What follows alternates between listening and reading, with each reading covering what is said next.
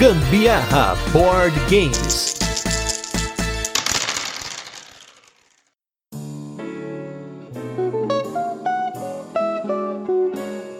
É impressionante como o ser humano tem a capacidade de estragar as coisas e no jogo de hoje ele tá tentando estragar o mar. Eu sou o Gustavo Lopes. Eu sou a Carol Guzmão e esse é mais um episódio do Gambiarra Board Games, o seu podcast sobre jogos de tabuleiro que faz parte da família de podcasts Papo de Louco. E hoje, no nosso episódio 114, a gente vai falar de mais uma escolha de vocês lá no Instagram, no qual a gente vai para o fundo do mar criar nossas cidades em cidades submersas. Mas antes a gente vai para os recadinhos e os destaques da semana. Logo a gente volta com a nossa resenha, onde a gente apresenta o jogo, comenta como ele funciona e depois a gente passa para as curiosidades, experiência com ele e a nossa opinião. Em primeiro lugar, eu queria fazer uma denúncia aqui nesse episódio, porque a gente tem colocado para vocês votarem lá no Instagram dois jogos, entre dois jogos, para que a gente possa fazer a resenha aqui para vocês. E a gente tinha colocado Chimera Station em Cidades Submersas e uma pessoa que está aqui entre nós, que não sou eu, tentou manipular a votação, mandando o link da votação para familiares, para os amigos, para os colegas de trabalho, mas eu e vocês, porque eu não votei, mas foi a minha escolha do episódio, nós vencemos aí hoje Cidades Submersas pra você. Mas antes eu queria a réplica aqui da pessoa que manipulou a votação e perdeu por 75 a 25%. Gente, Chimera Station é tão legal, queria tanto falar sobre ele.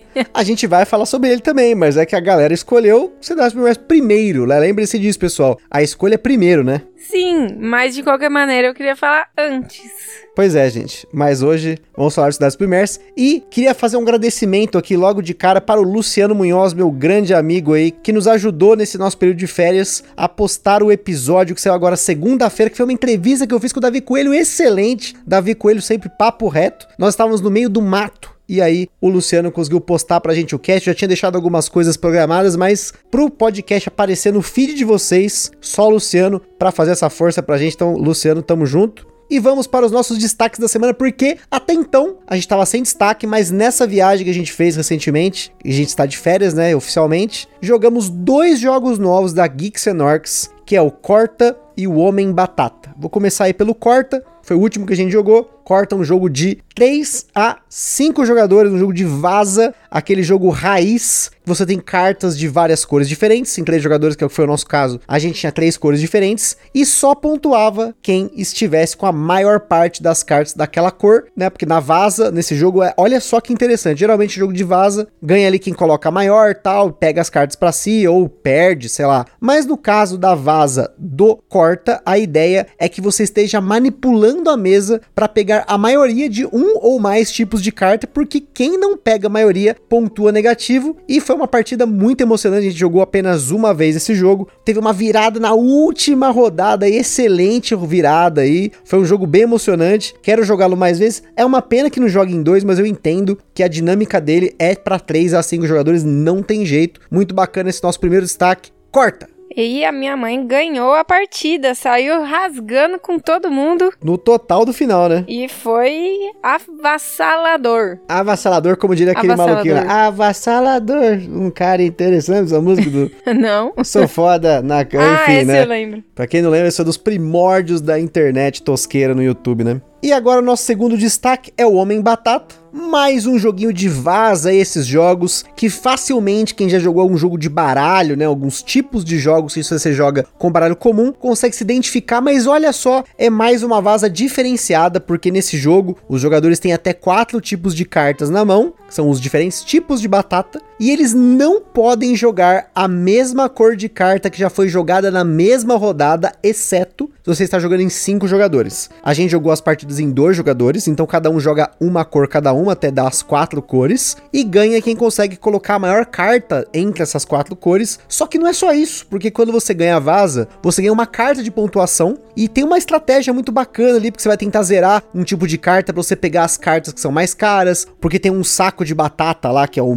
pontua mais, só que ele só começa a ser pontuado quando acabam as cartas de um tipo. Porém, as cartas de cor amarela, que são as cartas que tem o Homem Batata mesmo nas posições mais baixas. Se você consegue ganhar com uma carta dessa, você também ganha uma carta boa que dá 4 pontos. E a gente teve partidas bem acirradas, aqui tá empatado em número de vitórias por enquanto. Por hora a gente só jogou em dois, esperamos jogar em mais para ver como que é a dinâmica dele, mas muito bacana. Eu gosto de jogos desse tipo, jogos que são até abstratos, né? Porque basicamente é números ali, se fosse qualquer outro tema daria certo mas eles são jogos de fácil absorção e sempre tem uma sacadinha inteligente. Eu gosto disso. A primeira vez que eu joguei, eu achei bem. Achei tosco. Bobo, você falou bobo, bobo, a palavra, né? Mas depois eu dei outra chance pro jogo, porque eu, a primeira vez eu falei, meu Deus, é só sorte esse jogo. E não é nada. Na verdade, você tem que ter muito planejamento ali. Tem que ter muita estratégia, na verdade. Não é nem planejamento, estratégia. para poder você jogar a carta certa no tempo certo e ter a malícia ali de ficar meio que pensando qual a carta que o coleguinha tem ou pode ter na mão dele, porque você vai comprando cartas conforme você vai jogando, né? E aí você não sabe ainda exatamente todas as cartas que você vai ter do início ao fim do jogo. Então é importante você ter uma, uma malícia ali também na hora de usar suas cartas. Essa malícia que a Carol comentou de comprar carta é por conta de estar em dois jogadores, tá, gente? Porque quando você tá em três, quatro ou cinco jogadores, se eu não me engano, você já compra todas as cartas que você vai usar na rodada inteira. Só que em dois jogadores, você compra 12 cartas, mas tem oito que ficou na reserva ali, que toda vez que você joga uma carta, você compra outra. Eu achei uma, essa uma sacada excelente em dois jogadores. Funcionou legal, aprovadíssimo. Homem Batata, o corte também tá aprovado, mas jogaremos mais para que no futuro a gente possa fazer um cast para vocês sobre esses jogos. Mas agora vamos com o nosso review retro da semana, que é um jogo que eu e a Carol gostamos, que é um jogo que tá fora de hype, ele não teve uma repercussão tão grande aqui no Brasil, que é o jogo Arquitectura.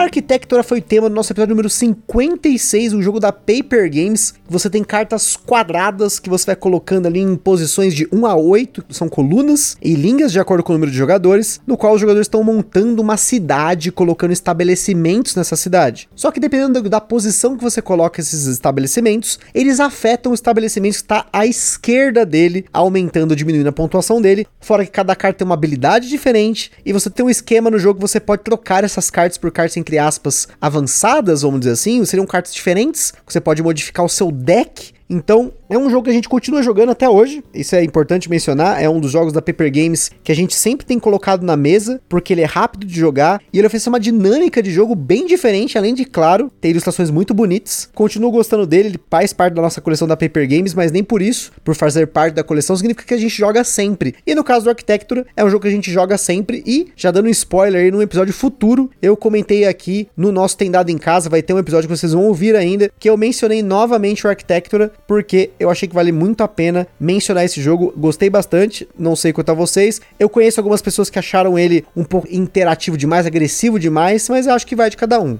Eu achei muito legal a mecânica desse jogo, achei muito interessante a forma que você faz o seu planejamento do uso das suas cartas, né? Que você só tem uma amostra de cartas na sua mão, não é o deck inteiro ali, você não consegue usar todas, mas inclusive quando você vai usar as expansões, você tem que selecionar algumas cartas para tirar do seu deck e colocar as cartas de expansão ali. É uma forma de você não sabe quando elas vão sair na sua mão, mas sabe que elas vão de uma hora aparecer ali e pode ser que te ajude ajudem ali no, no que você tá construindo da sua cidade, né? E é como a Carol falou, esse esquema de você poder modelar o seu deck me lembra um pouco Magic, né? Uma saudade que eu tenho, apesar de uma frustração também que eu tenho desse jogo. Porém, o Architecture é bem condensado, são pouquíssimas cartas, o deck é muito pequenininho, a partida é muito rápida, é um jogo fechado, né? Você tem ali aquelas cartas e acabou. Apesar de que você pode misturar cartas. A gente fez uma série de lambanças aí no cast, vocês vão ouvir. Se você não ouviu, volta aí no nosso feed, o episódio número 56. A gente comenta de como a gente aproveitou o jogo, jogou ele misturando decks diferentes, misturando cartas, tirando o balanceamento do jogo para ver como é que ele funcionava. A gente zoou bastante, aproveitamos ele bastante e continuamos aproveitando, né? Acho que é um jogo recomendado. Indicamos. E agora vamos com o nosso jogo da semana que vocês escolheram, que é o jogo Cidades Submersas.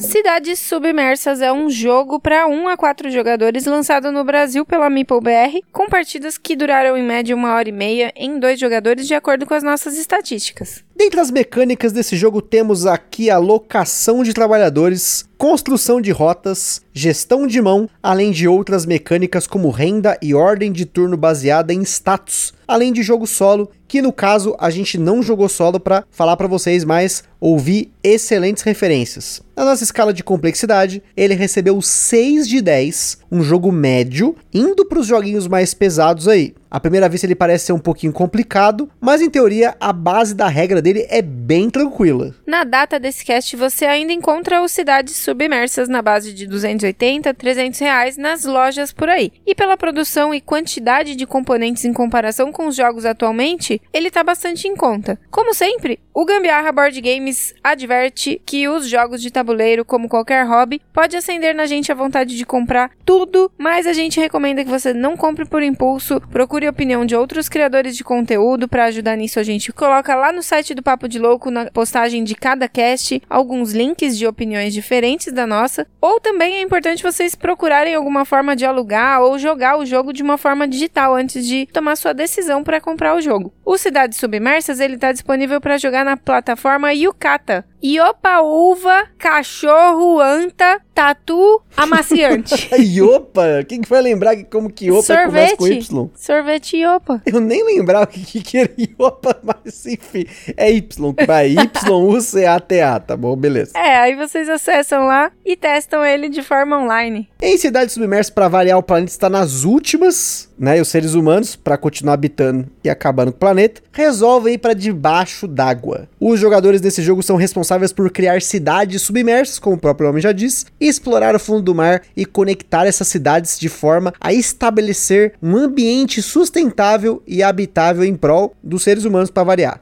O jogo é jogado em 10 rodadas e em cada uma dessas rodadas os jogadores vão se alternar, sempre jogando uma carta e alocando um trabalhador, até que todos não tenham mais trabalhadores. Como cada jogador tem 3 trabalhadores, você tem no jogo inteiro um total de 30 ações com trabalhadores. Entretanto, as cartas que você joga junto com o seu trabalhador podem te render ações extras. Isso porque o jogo possui um sistema em que você tem espaços de alocação que possuem três cores diferentes: verde, vermelho e amarelo, que inclusive possuem as mesmas cores das cartas que você encontra no baralho de ações. Então, elas estão dispostas no tabuleiro, que é tipo um mapa mundi, porque você está fazendo as coisas na superfície para mandar para o mar. Os espaços amarelos possuem as ações mais fortes, enquanto os verdes possuem ações mais brandas. Porém, as cartas têm o efeito oposto. Cartas amarelas costumam ser mais fraquinhas, enquanto as verdes são mais poderosas. E o vermelho aí está no meio termo, mas a parada aqui é que normalmente você quer casar a cor da carta que você joga com a cor do espaço de alocação para que você possa fazer tanto o efeito da carta quanto o efeito do espaço, ampliando a quantidade de ações que você realiza no jogo. Não vamos entrar no detalhe do que temos de ações, tanto nas cartas quanto no tabuleiro, mas sim o que geralmente você quer fazer no jogo, que é pontos de vitória. E para isso você vai precisar construir a sua civilização submersa através de cidades, túneis que ligam essas cidades e três tipos de construções de produção de recursos. Isso você vai construir no seu tabuleiro de jogador, que começa com uma cidade no mar, no canto inferior direito, e você vai expandindo o seu tabuleiro, inclusive até chegar às cidades que estão na superfície, na costa, nos demais cantos do tabuleiro. As cidades permitem que você amplie o seu território e possa construir nas adjacências delas. Porém, somente cidades conectadas à sua cidade inicial permitem que você produza recursos e pontos no jogo. Essas cidades possuem espaços para você colocar os túneis que vão conectá-las a outras cidades, e as metrópoles são as cidades que estão aí na costa, e tem os espaços que você vai colocar as estruturas, que são as fazendas de kelp, que é um tipo de alga marinha, que servem de alimento, as usinas dessalinizadoras que começam produzindo dinheiro para você e por fim, os laboratórios que produzem ciência.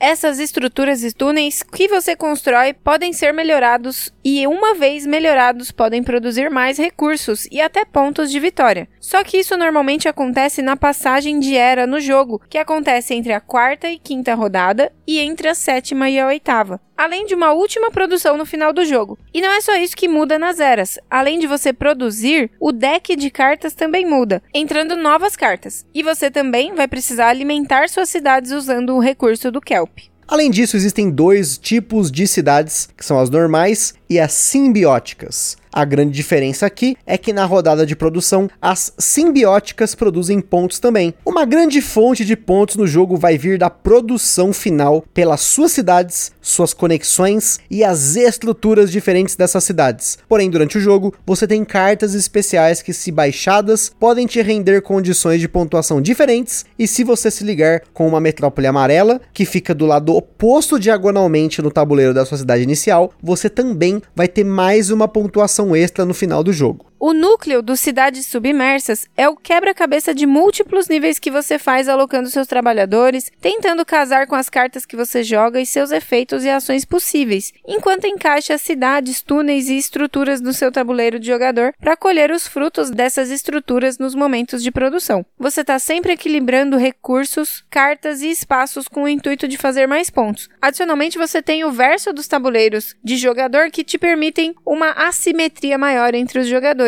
e os contratos governamentais, que são três cartas que proporcionam uma corridinha para quem vai cumpri-los primeiro. Mas no final das contas, ganha quem tem mais ponto. E antes da gente continuar, queria comentar sobre os nossos parceiros aí. Em primeiro lugar, a Acessórios BG, essa empresa sensacional que tem acessórios para os cidades submersas e muito mais jogos. Tem overlay, tem playmats, tem uma série de acessórios para você melhorar cada vez mais a sua jogatina. Quer conhecer mais? Entra lá no site deles www.acessoriosbg.com.br. Em segundo lugar, nós temos o nosso evento parceiro que é o Board Game São Paulo, que nesse mês de setembro de 2021, enquanto essa pandemia não passa, terá mais uma edição online. Então, se ainda der tempo, acompanha lá. Se não, procure as redes sociais do Board Game São Paulo para você ficar por dentro desses eventos online e no futuro, quem sabe, mais eventos presenciais. A gente está rezando aí para tudo voltar ao normal. E por fim, nós temos a nossa loja parceira que é a Bravo Jogos, essa loja que tem excelentes condições de preço e frete para você comprar o seu jogo de tabuleiro.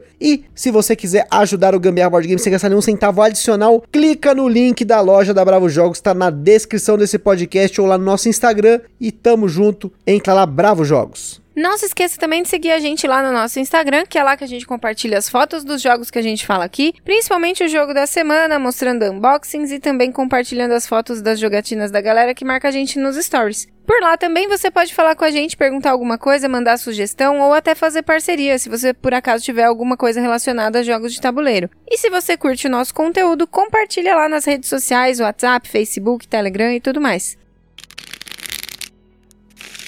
A primeira coisa que eu quero comentar aqui pra gente abrir essa parte de curiosidades e comentários é que no prefácio do jogo o autor inicia falando mais ou menos assim: A Terra está super povoada. A colonização de Marte ainda se encontra 40 anos distante. E aí nessa, o jogo tem carta, construção de civilização, Chablau, já compararam com Terraforming Mars. E, gente, esse jogo não tem nada a ver com o Terraforming Mars. Ele pode ter algumas semelhanças, mas não tem nada a ver com o Terraforming Mars. Se juntar os três baralhos das eras do Cidades Submersas, temos 180 cartas, mais as 15 cartas especiais que custam 1 e 2 créditos que você pode pegar no jogo, e as 6 que entram das 10 especiais de pontuação de fim de jogo, dando aí quase 200 cartas. Ótimo! O Terraforming Mars também tem um pouco mais do que isso nas cartas de projeto, mas a dinâmica dos jogos são totalmente diferentes. No Terraforming Mars, você tem um jogo de colocação de peças no tabuleiro principal, com objetivos comuns entre os jogadores, diversos combos entre cartas que formam um grande motor, além de outras dinâmicas que a gente já falou aqui. Já no Cidades Submersas, a gente tem um jogo de alocação de trabalhadores com uma estrutura totalmente fechada, já que as rodadas são definidas, a quantidade de alocações, as cartas de ação são limitadas a quatro, a montagem da sua civilização não tem interação com os outros jogadores e por aí vai. Você pode até encontrar algumas semelhanças entre eles, assim como pode encontrar com outros jogos que você monta ali um tabuleiro individual e tem cartas, mas termina por aí. Talvez o principal seja o quanto Cidades Submersas tem esse aspecto de quebra-cabeça mais fechado, um sistema fechado, diferente do sistema do Terraforming Mars que é aberto, os jogadores que vão definindo o andamento do jogo, interagindo para isso. Tirando essa comparação da frente, o Cidades Submersas é o jogo mais bem colocado no ranking do Board Game Geek do autor Vladimir Sushi, na posição 43. Ele também é o autor dos jogos Pulsar 2849, já publicado aqui no Brasil, e em breve está chegando o último dele até a data desse cast, que é o Praga Caput Regni. Que inclusive está chegando aqui no Brasil em breve, o meu Praga Caput Regni, que eu já falei dele em outros momentos aqui, que meu irmão me deu de aniversário do ano passado. A Mosaico anunciou, mas o meu chegou primeiro, Fábio. Olha aí, chegou o meu primeiro.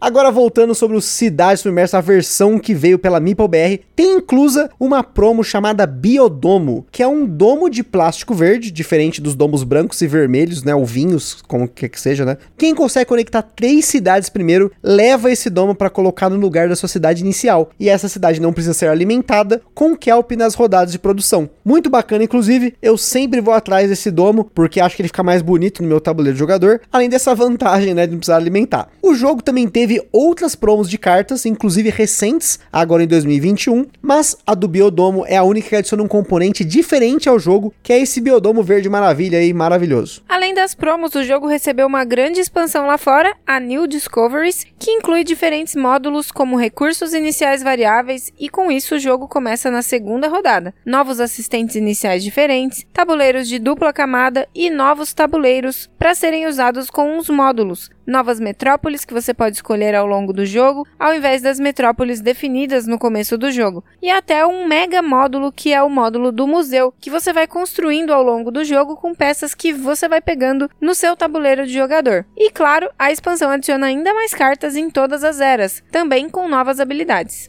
E para quem curte aquele Pimp My Board Game, como eu falei, a Acessórios BG tem um monte de coisas pro jogo. Tem os famosos overlays, isso aqui é uma necessidade. Overlay é sempre delícia. Temos também suportes para as construções, porque quando você faz o upgrade das construções do jogo, você empilha duas pecinhas de plástico, que ali se encostou ali já lascou, você vai cair ali no tabuleiro, ele vai né, desequilibrar ali. E gente, R$ 9,99 os suportes, barateza, pelo menos até dado sketch eles preço. Tem também os recursos 3D no lugar dos créditos, alga, ciência, biomassa e plastiaço, que são os cinco tipos de recurso do jogo. E no lugar das peças de alocação de trabalhadores, você tem duas opções, gente, que são submarinos customizados ou uma peça que parece uma porta, ali, um elevador, sei lá, que é igualzinho do jogo, só que num formato 3D muito show. E já que a gente falou de cartas, vocês já sabem, é hora de falar dos sleeves e para isso você vai precisar de bastante. Então são mais de 200 cartas, então pelo menos dois pacotes completos de 100 e mais um pouquinho de tamanho 56 por 87, que é o padrão USA, e é bom eslivar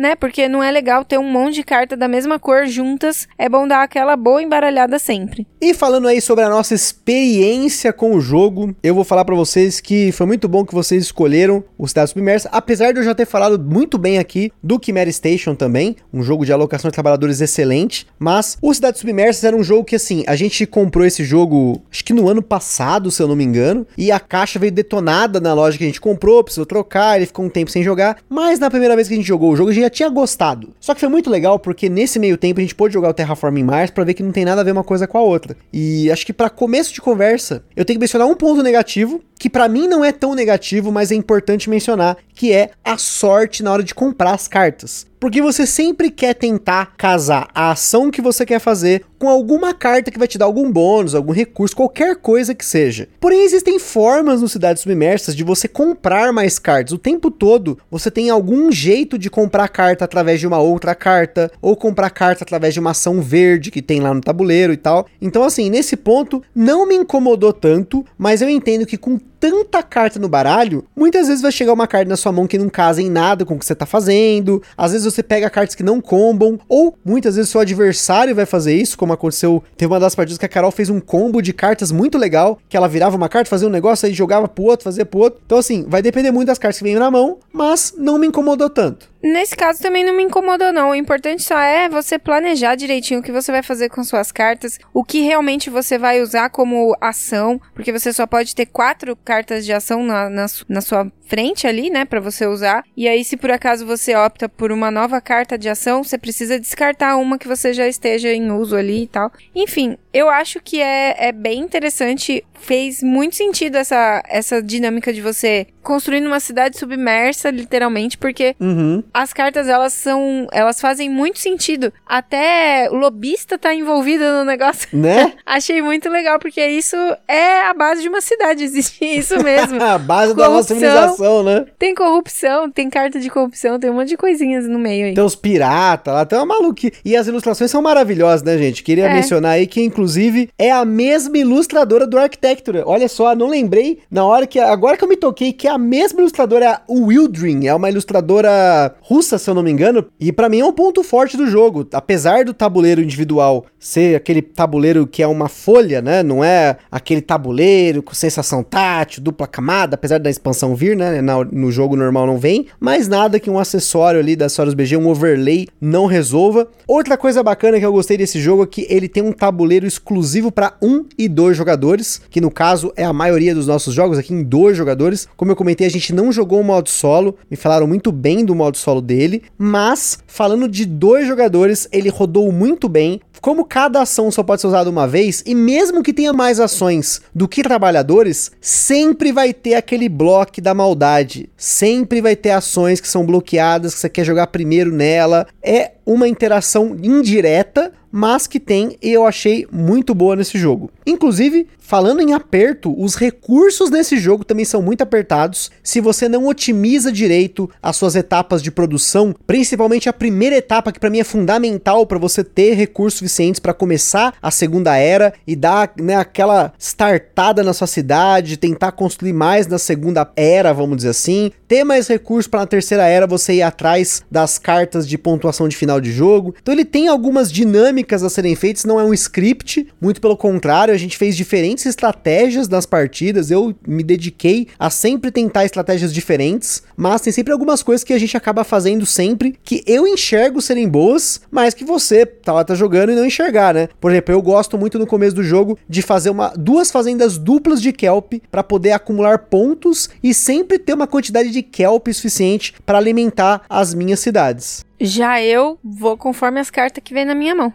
Que inclusive aí tá um problema, Carol, eu acho, comentando, já comentei com ela na mesa, mas comentando de novo, ela usou muitas vezes as cartas somente para fazer ação sem gastar a carta na ação certa, diminuindo o número de ações que ela fez durante o jogo. Como eu comentei, o jogo te possibilita 30 ações no total, porém, você tem sempre a possibilidade de fazer uma ação extra ou ter um recurso adicional, alguma coisa a mais, quando você casa a carta com a ação. E muitas vezes a Carol parecia ficar para trás contra a quantidade de coisa que eu tava fazendo, porque eu tava sempre tentando otimizar esse parzinho, vamos dizer assim. É, às vezes eu não dava prioridade pra isso e realmente fez diferença, porque aí eu fazia menos ações do que ele, né? Mas de qualquer forma, esse jogo, por mais que não tenha sido o que eu escolhi pra semana e tentei manipular outras denúncia, pessoas denúncia. pra, pra votar no Chimera Station, ainda assim foi muito legal ter jogado ele, que a gente sempre joga bastante antes de fazer aqui, né? O cast, a gente joga na mesma semana que vai gravar. Então a gente jogou bastante e eu fui muito feliz jogando ele, gostei bastante. Também queria concluir para você aí que muitas vezes esse jogo tem aparecido em promoção. Na semana que esse cast foi gravado, teve uma promoção na Amazon, ele tava barateza. Um jogo, como eu falei, com bastante componente, com bastante rejogabilidade, porque as cartas são muitas. Acho que não teve nenhuma partida que o deck rodou inteiro, por mais que a gente tente comprar mais cartas com outras ações a forma como você estrutura a sua cidade, especialmente com esse tabuleiro do lado oposto, né? Seria o tabuleiro assimétrico. Foi muito legal. Cada um de nós usou pelo menos dois diferentes para ver como que era. Eu gostei de um lá que você colocava a sua cidade, ela produzia ponto extra. Mas teve um lá que tinha que fazer uma cidade para dar mais cinco pontos adicionais, dar um jump ali. Além disso, você tem os contratos governamentais, essa corridinha, tem as cartas especiais que você pode comprar. A gente quase não viu as cartas especiais de um e dois créditos. A gente viu diferentes de seis. A gente comprou algumas algumas delas vai depender muito da partida, qual que vai pontuar mais para você, dependendo das coisas que tá fazendo ao longo do jogo. Você tem que planejar a longo prazo para pegar essas cartas e otimizar o quanto você pontua com elas. Enfim, é um jogo bem robusto. Gostei bastante da experiência com ele. Continua na coleção, porque é um jogo que é bonito, o designer é um designer que me agrada bastante, Vladimir Sushi. Ele tem essa pegada de fazer jogos que são mais puzzle, mais matemáticos, talvez. Mas é um estilo de jogo que me agrada. Essa cara um pouco mais puzzle, assim, para quem gosta de Feld, né? Gosta desses jogos mais quebra-cabeça, assim. Eu curto. Tá valendo, principalmente com essas promoções, então tá valendo mais ainda. Eu também achei bem interessante, muito legal jogar esse jogo. Aprovado, mas bora jogar Chimera Station, hein, gente?